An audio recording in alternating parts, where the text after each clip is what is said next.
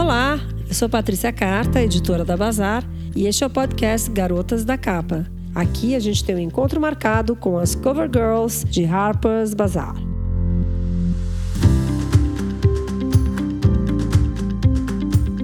Mariana Ximenes é nossa convidada. Nossa capa de março, mês da mulher, ajuda a abraçar o movimento que quer acabar com o termo sexista da moda tomara que caia. No lugar, vamos chamar blusa sem alça.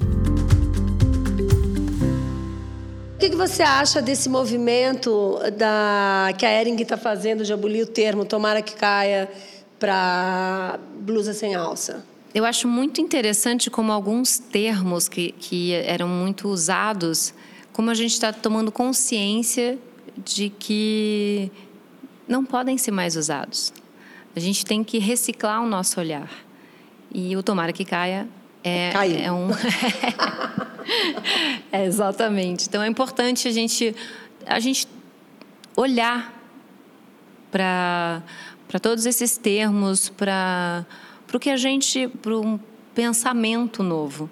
Acho que a gente tem que procurar ter uma sociedade mais igualitária, com mais respeito pela diversidade, com acolhimento. E é respeito. Respeito é bom e a gente gosta. E precisa, é necessário.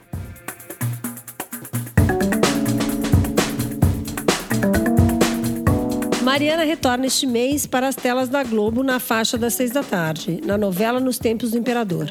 Ela explica um pouco dessa personagem em que vive Luísa Margarida de Barros Portugal, uma das mulheres de Dom Pedro II, interpretado por Celton Mello o Dom Pedro I ele era muito fanfarrão, né? Assim. É, é, é. O Dom Pedro II não. Ele é um ele é um uma, uma, ele é culto, ele, ele é muito preocupado com cultura e com educação, né?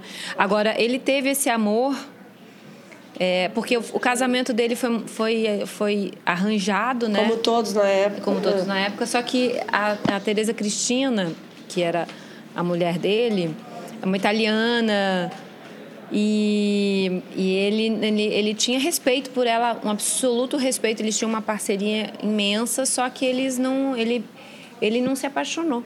Uhum. E aí, e pela Condessa de Barral, ele se apaixonou. Meu pai achou num sebo um livro das cartas do Dom Pedro para a Condessa. Eles combinaram, na verdade, de queimar as cartas. A Condessa não queimou as do Dom Pedro. O Dom Pedro queimou as dela mas ela manteve e aí acharam, parece, fizeram um livro. Não sei se é verdade ou não, mas enfim. É isso que, que a gente, na minha pesquisa apareceu. Então eu tenho um livro, até dei de presente para o Celton, que vai fazer o Dom Pedro II. É, as, é, era, é bonito de ver o jeito que o Dom Pedro escrevia para ela, assim. Seu e para sempre seu DP. Bonitinho. E a Condessa, ela, ela nasceu na Bahia, mas ela foi criada na Europa e, e ela foi escolhida para ser a preceptora das princesas Isabel e Leopoldina. Então, ela que ensinou tudo um pouquinho, só uma. Era uma tutora, foi. né? Assim. Ela era exatamente. E ela que ela, ela acabou revolucionando é, a, a, a, corte, assim, porque ela trouxe várias referências da Europa. Ela trouxe. É... Ela trouxe toda assim, de, de, tanto de vestuário como de. Ela acabou é... dando a tendência ali na, na corte naquela época, né? Ela, ela trouxe, é, exatamente, ela trouxe, trouxe as referências da Europa, né? Uhum. Então, assim, de como se comportar, noções de etiqueta, é, noções de vestuário até cardápio ela ela ela, ela influenciava. influenciava, claro. É cardápio do Dandy. Então, assim, a gente. É, é, eu fui, fui entendendo sobre ela e foi, e foi uma investigação muito produtiva, assim, porque eu falei, gente, é uma mulher que foi muito à frente do seu tempo. Uhum. E ela muito livre. Ela tinha uma, uma liberdade. Ela, por exemplo, escolheu com quem ela queria casar. Ela ah, é? escolheu um, o conde de Barral, que foi que é uma, um francês. Ela escolheu. Ela gostava dele até se apaixonar pelo Dom Pedro. Aí eles viveram, viveram um amor. Acho que o, o amor deles é um amor. Ela, ela, ela trouxe novidade para ele, né? Ela trouxe referências para ele. Então, uhum. ela é, é, é uma mulher culta. Então, isso, isso acho que também ajudou. Fascinou. Fascinou.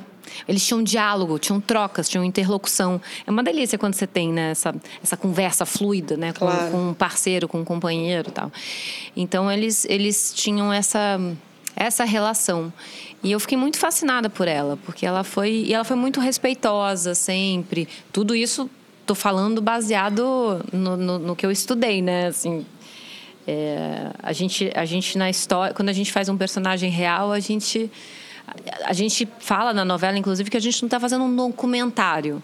A gente está fazendo ainda mais uma novela, um né? recorte Uma de tempo, mas assim né? ficcional. É. Né? Isso é importante de frisar também. E eu fui muito por esse eu e os autores também por- pelo livro da Mari Del Priori, que, Uhum. que contou muito. É um livro só sobre a Condessa. Qual é a tua sensação de estar à frente de um público tão grande? É, na hora que você né, está falando com tanta gente na TV aberta, como é que você se sente? Sempre me fascinou assim a- a- o alcance da televisão, porque é impressionante mesmo, porque a, a resposta é muito rápida, né, imediata. E ainda agora com as redes sociais, você dialoga, né, com as, com as pessoas, com o público. E essa troca é muito, é muito legal, muito, muito até importante assim para a gente entender aonde está indo. Que, que você aprendeu com o amor? eu sou regida por afetos, pela amizade, pela, pelos laços familiares, pelo amor ao meu ofício. Para mim, viver é apaixonante. Uau, gostei. É, o que, que você gosta de fazer quando você está em casa? Eu adoro assistir um filme, adoro ficar largada no sofá. Eu gosto de cozinhar, eu gosto de arrumar a casa e adoro receber meus amigos, minha família, adoro. Assim, adoro preparar a mesa, comprar flores. Eu sou essa pessoa, assim, adoro promover encontros. E quando você não faz isso, e quando você não está com vontade de cozinhar, o que, que você pede pelo aplicativo para comer? Eu peço todo tipo de coisa. É, e eu adoro hum, assim vários tipos de comida, desde japonesa, árabe, nordestina, orgânica, vegana. Tudo isso pelo aplicativo. Sim. eu uso a beça. Se você pudesse... Mas olha só, Paty. Desculpe. Imagina, eu, eu sou muito fã de comida caseira. Eu adoro. E aí é você que faz? Às não vezes, necessariamente. Sim, não É. necessariamente. Quando eu tenho tempo, sim, mas, mas eu sou fã de, de comidinha feita em casa. Qual a maior qualidade que você destacaria na sua personalidade? Eu procuro ser leal a, tudo que eu faço e a todos ao meu redor. Se eu tenho um amigo ou uma amiga precisando de ajuda, eu, eu vou ajudar. É preciso estar atento e forte. Acho que isso resume. Qual o seu primeiro item de marca que você comprou? Você lembra? Acho que foi uma blusinha básica da M Officer. E de uma, e de uma grande marca, de uma marca eh, internacional? Foi Louis Vuitton, uma pashmina.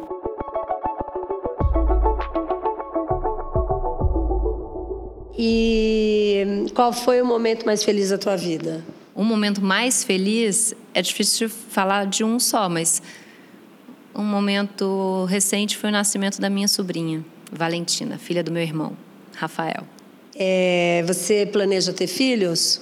Sim, claro, tudo a seu tempo. Na verdade, assim, a minha resposta é sim, claro, mas não é que é claro, não é porque é evidente essa É, não é pergunta. obrigatório, então, né? Não é obrigatório. Acho que é até importante isso falar. Assim, se a mulher decidir não ser mãe, que ela seja respeitada pela decisão dela. Agora, eu posso falar de mim. Uhum. Eu quero ser mãe.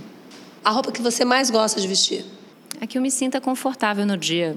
Depende, depende do, do, do que você tá afim naquele dia, naquele momento. Acho que hum, a roupa é uma forma de expressão sua, então você tem que vestir o que você tá com vontade. É, ou qual é a Mari eh, com responsabilidade social? Olha, Paty, eu sempre tento me engajar nas causas que eu acredito. Acho que as questões ambientais são urgentes. Eu participei de uma campanha de Mariana, que foi muito, muito urgente na época, e dois anos depois eu refiz a campanha no exato local onde aconteceu a tragédia, reivindicando e, e chamando a atenção para as autoridades. Então, acho que a gente tem que usar a nossa voz para tentar para tentar chamar atenção para as causas importantes. Então, a questão da Amazônia é uma causa urgente. Quando Marielle também, Marielle é uma causa urgente é, e o legado que ela deixa, a gente a gente vai ter que continuar com ele e também de questões de feminicídio, porque hoje em dia ainda as taxas de, de assassinatos de mulheres é muito grande. E então a gente tem que estar tá reunindo as mulheres, estar tá encorajando as mulheres a denunciar. E existe uma, uma organização chamada Mapa do Acolhimento, com advogadas e, e psicólogas, que também dão um suporte para essas mulheres. Então, eu estou sempre atenta a, a essas causas para a gente poder para a gente poder estar tá engajada e dando voz a reivindicações necessárias. Mari, muito obrigada pela sua participação. E... Justo, um prazer. Até mais. Obrigada. Eu sou Patrícia Carta, editora da Bazar. Obrigada por ouvir. O podcast Garotas da Capa está disponível em todas as plataformas. Já segue a Bazar nas redes sociais? Nosso arroba é BazarBR. Até o próximo programa.